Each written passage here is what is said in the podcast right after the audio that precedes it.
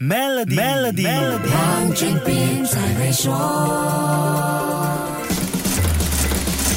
你好，我是黄俊斌。疫情肆虐全球期间，投资市场还是能够保持活力，风险投资更是异常的活跃。全世界产生的独角兽公司在二零二一年也创下了新高纪录。可是，全球经济重启之后，资本市场却面对了极大挑战，导致资本和融资市场大受打击。在疫情期间，一枝独秀的独角兽公司今年也滑铁卢了。今年第三季，全世界一共有二十五家新的独角兽公司产生，这是今年以来。数字最低的一个季度。今年第一季一共有一百二十七家独角兽公司诞生，第二季有八十七家，这就清楚看到第三季的情况是有多糟糕了。养不出独角兽的其中一个关键是晚期融资没有到位。全球今年第三季风投的数额是七百五十七亿美元，这除了是九个季度以来的最低，也比第二季少了百分之三十四，比二零二一年第四季最高峰少了百分之五十八，更是十年来最大的季度。跌幅，好些基金已经从晚期融资转向了初期融资。去年投出最多独角兽公司的老虎全球管理基金就是其中之一。这家基金公司不止把大部分的私募市场投资转向了初期融资项目，也宣布放慢今年整体的投资。晚期融资放慢意味着什么呢？晚期融资是初创公司进入稳定阶段后的融资轮，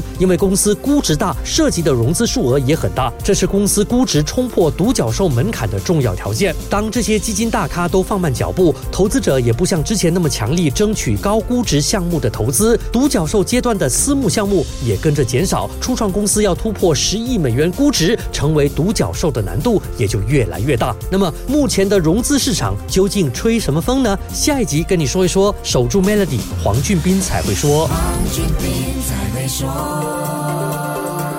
十月二十七日至三十日，Maybank Tricks Fair 惊喜不断，一起成为 Tricks Fair Millionaire，并打破马来西亚纪录吧！详情浏览 maybank.my/tricks fair。